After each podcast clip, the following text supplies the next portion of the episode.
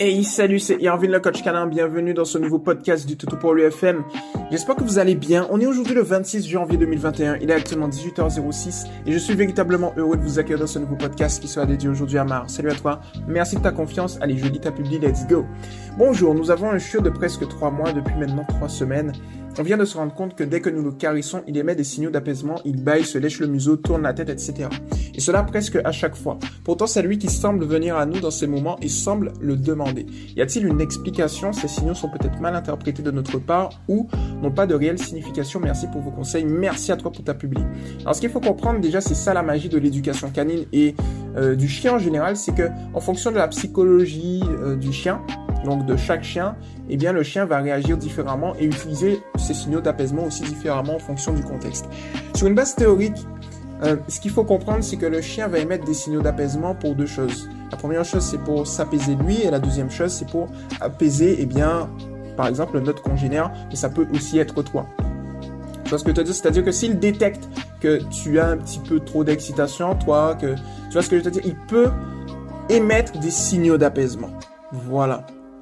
Euh, et ça peut aussi expliquer le pourquoi. Alors j'ai une autre hypothèse, Mar, et toutes celles et ceux qui m'écoutent, mais ça peut expliquer le pourquoi il vient à toi. Tu vois?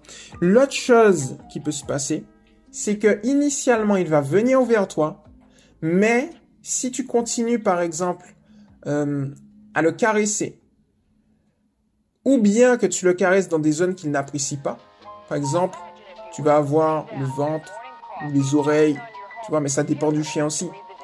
Euh, il y a des, des, zones où le chien va pas trop kiffer être caressé, où il va se lasser. Il est possible qu'il émette des signaux d'apaisement pour te dire c'est bon. Tu vois? C'est-à-dire euh, je me lasse un petit peu quoi. Ça peut être ça aussi. Donc je pense que c'est au niveau de ces, ces trois hypothèses. C'est-à-dire que soit il essaye de s'apaiser, mais tu vois, pour lier cet apaisement, il faut le lier à un, cas concret, c'est peut-être parce qu'il en a un peu marre d'être caressé. Même si initialement il était à l'initiative, la fin, au final, n'est plus, entre guillemets, de son initiative, mais peut-être de ton initiative, ce qu'il apprécie guère parce qu'il en a peut-être marre. C'est une hypothèse à voir en fonction justement de tes retours, de tes observations. Et de l'autre côté, s'il détecte que tu es euh, beaucoup trop ou un peu trop excité, par exemple, tu es ultra content de voir ton chien, eh bien, il va peut-être t'apaiser.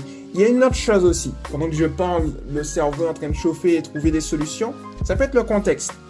Essaye d'observer dans quel contexte il le fait.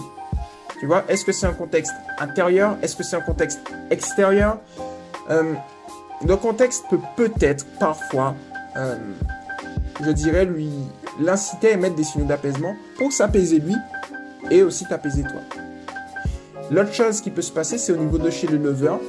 Tu sais, c'est-à-dire que je vais te donner les processus de 0 à 14 jours, il rentre dans sa période néonatale, il ne voit pas, il n'entend pas, il se voilà, il s'oriente avec son odorat.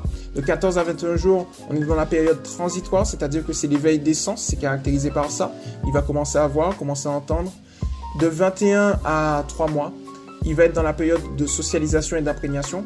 De 3 mois à la puberté, 6 mois, 5-6 mois, il va être dans la période juvénile et de 6 mois à l'âge adulte, allez, base théorique, 12 mois, il va être dans la période de l'adolescence. Là, tu es en plein, nous avons un cheveu de presque 3 mois, donc tu es vers la fin de la période d'imprégnation et de socialisation.